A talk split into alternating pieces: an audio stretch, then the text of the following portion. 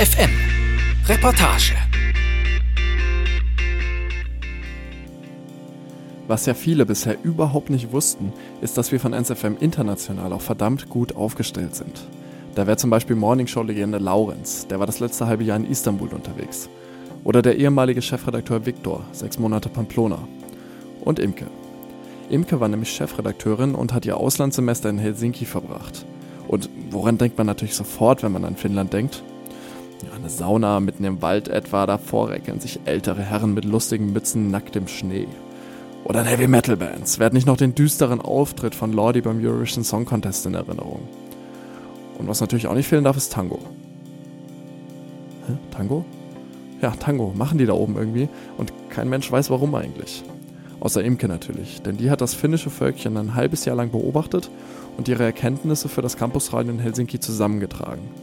Jetzt ist Imke zurück und hat dieses wunderbare Stück uns und euch, liebe Hörer von Ernst mitgebracht. Question. The Cold Finn and his passion for tango. How does that work?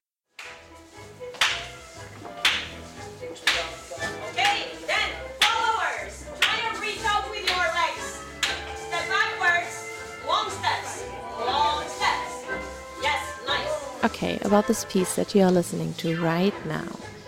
It's hard to choose what it's mainly dealing with. First of all, it's about tango. Secondly, it's about Finnish people. And then maybe it's also about an Erasmus student trying to figure out these cryptic creatures surrounding her. That would be me, by the way. Hi, I'm Imke. Thanks for listening.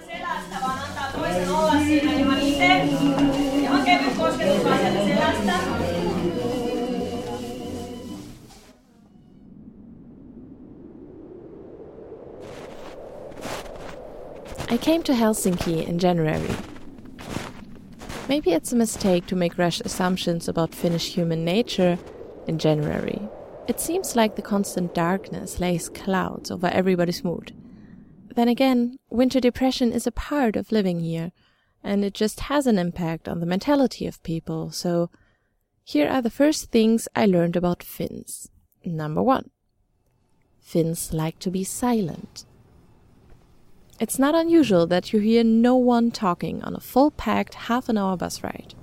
Number two, Finns like to keep their distance. I read somewhere that the average distance between two Finns talking is about 70 centimeters.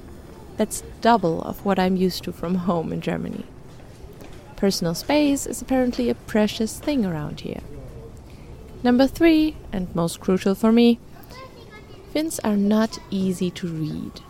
At least if you depend on reading their body language and facial expression, like me, a non Finnish speaker. I've been told that I, I give the wrong kind of impression that I'm flirting when I'm actually not. I'm just I'm just smiling.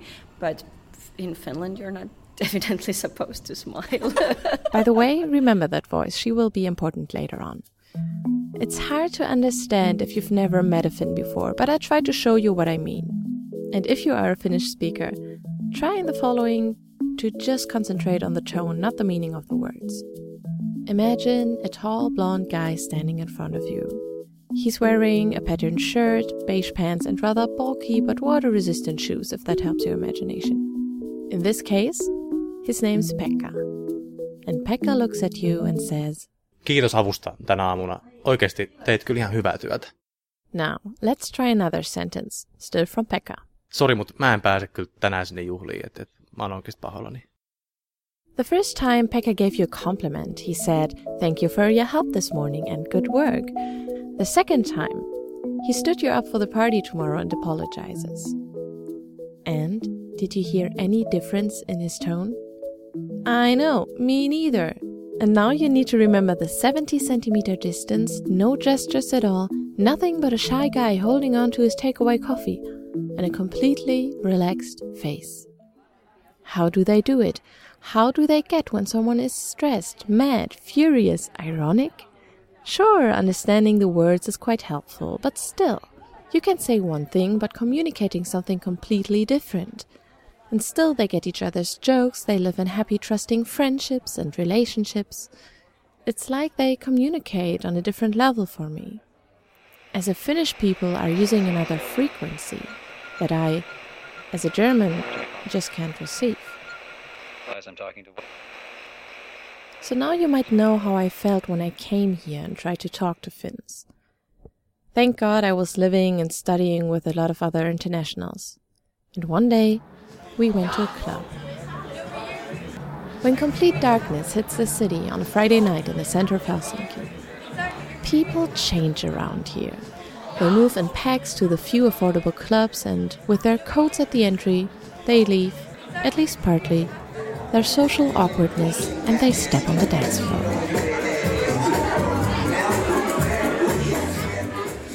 I had this theory before, but on that particular evening it promoted itself to a rule of nature. If you meet someone new and you are not sure if you like that person, just watch them dance.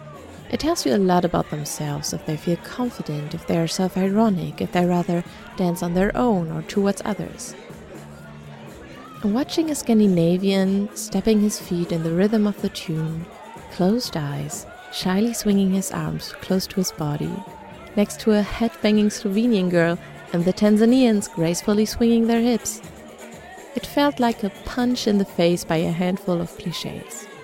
For the record, there are pretty loud and confident and open Finns as well as introvert Italians, no question. But on that evening, you could guess a lot of ethnic backgrounds and be about well, 80% right with your assumptions. So, this is how we come to the topic of Finns and dancing. And I remembered something that I heard before I came here that suddenly caused a paradox in my head. This paradox had to be solved, preferably by a professional. So I went to Töölönkatu in the city center of Helsinki is uh, to meet Marianne. Marianne Krause, and uh, I'm the dance teacher of Pohjalaisten tanssikerho at Helsinki University. Uh, and um, Marianne teaches all kinds of dance, some Finnish social dances, folk dancing, the Finnish kind of foxtrot, and we have all kinds of dances. and one of them, Finnish tango. Finnish tango, a variation of the Argentinian tango that was born in 1913 and that continues to be one of the most popular basic dances the Finns learn and apparently love to learn. Let's take a short pause to acknowledge the fact that this is fundamentally weird. A group of people who appreciate nothing more than personal space and, to be honest, seem to have some intimacy issues, falls for this deeply expressive, passionate, sometimes even aggressive dance. I couldn't imagine how the average Finn would look like when he falls into a dance trance and gives himself to the tango. That's why I visited a few lessons to observe and try it out myself. To realize that this looks nothing like I imagined it. Well, first of all, it doesn't look like tango at all. Basically, the history of Finnish tango dancing got interesting when they realized that Finns obviously cannot copy the elaborate Argentine moves. Let's go back a little bit. Around 100 years ago, Argentinians introduced tango to us in Europe. First in Paris, and from there it spread also to the very northern parts.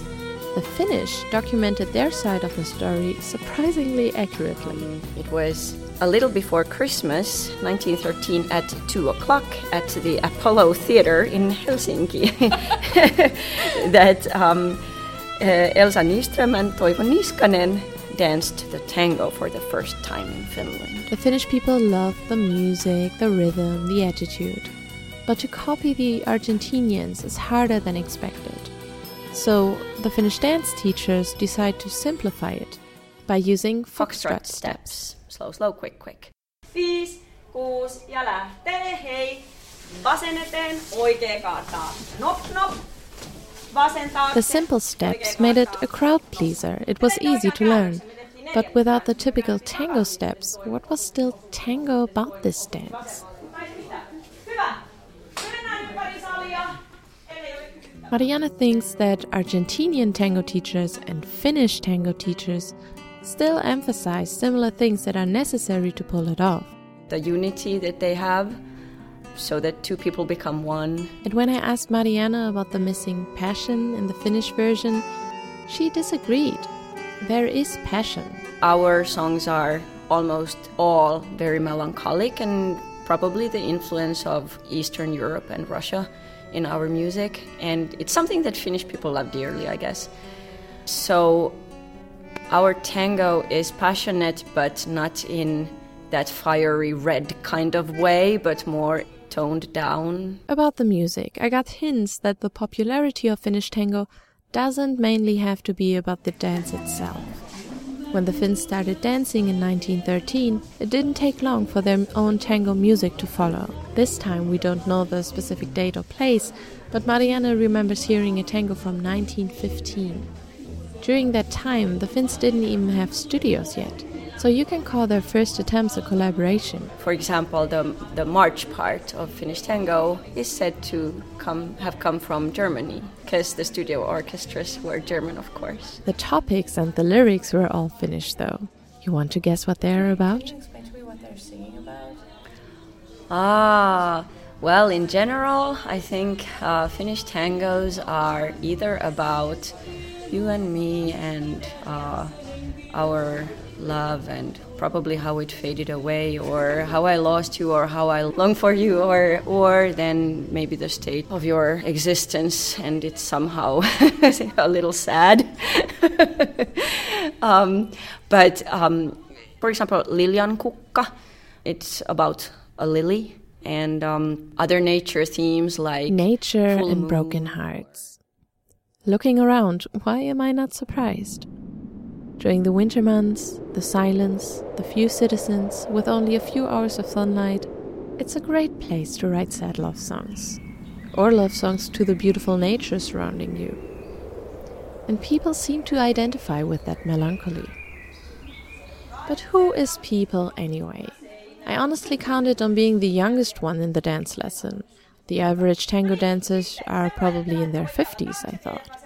But here at Pohjalais Tanssikerho, they give dance lessons for students. I saw like an American TV documentary where where they were showing like Finnish tango, like how people are so excited in Finland about tango and dance tango on the streets and stuff. They were clearly like over exaggerating, but I was like, wow, maybe tango has something to do with Finland or like the history of Finland. So then it started awakening more stronger feelings within me. We just wanted to uh, learn to dance some of these traditional dances that you get to dance in the the pavi and other kinds of places. Finnish tango is just one of many dance styles that they learn in this weekly course.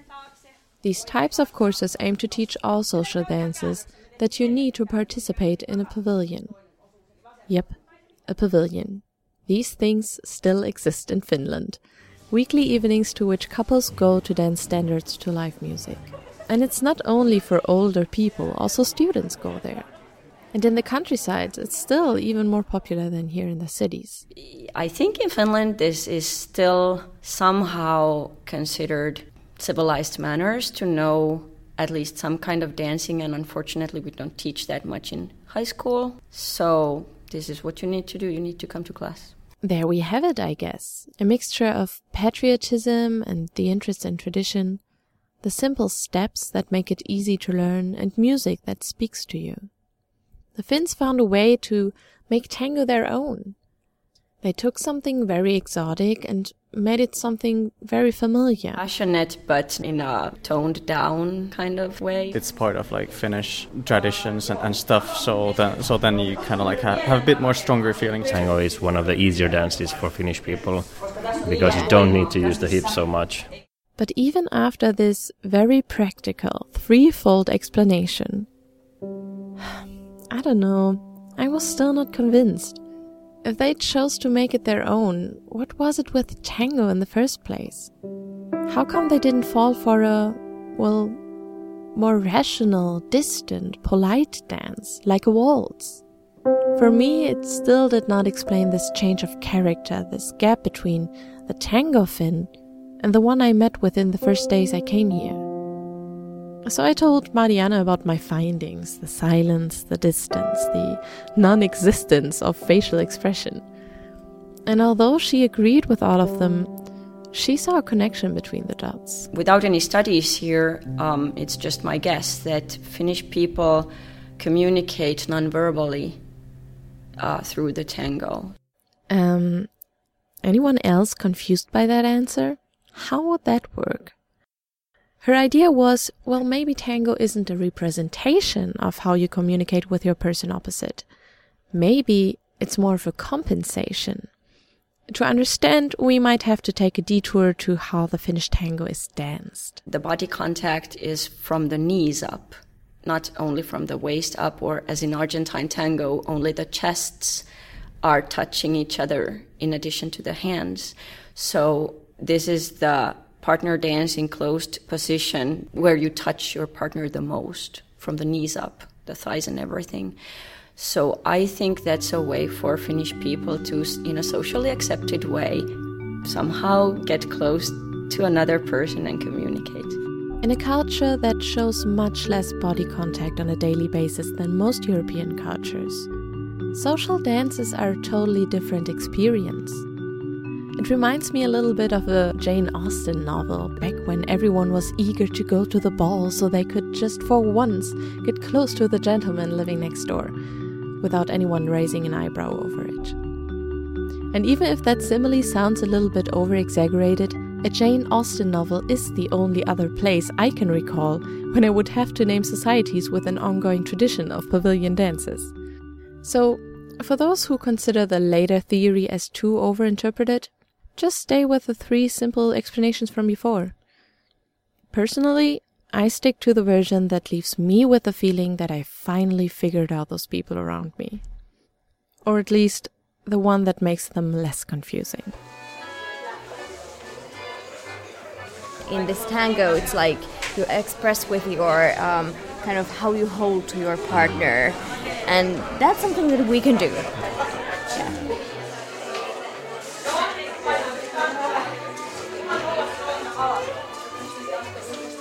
I want to thank Marianne Krause from Pohjalaisen Tanssikerho and her students for their great thoughts on Finnish tango. And also a big thank you to the organizations who make all these dance courses happen and allowed me to visit them. The very nice people of Pohjalainen Valtuuskunta, Pohjois-Pohjalainen Osakunta, Etelä-Pohjalaisen Osakunta and the Vasanation. And not to forget the artists of the Creative Commons music that we heard, Podington Bear, LB, Hernan Laurini, Sambodi Prem and Jim Matthewson. You find the track list of the songs used in this piece underneath the player. That's the essence of Finnish tango steps. What you did was slow, slow, slow, slow, slow, slow until, until eternity. Ernst FM. Laut, leise, läuft.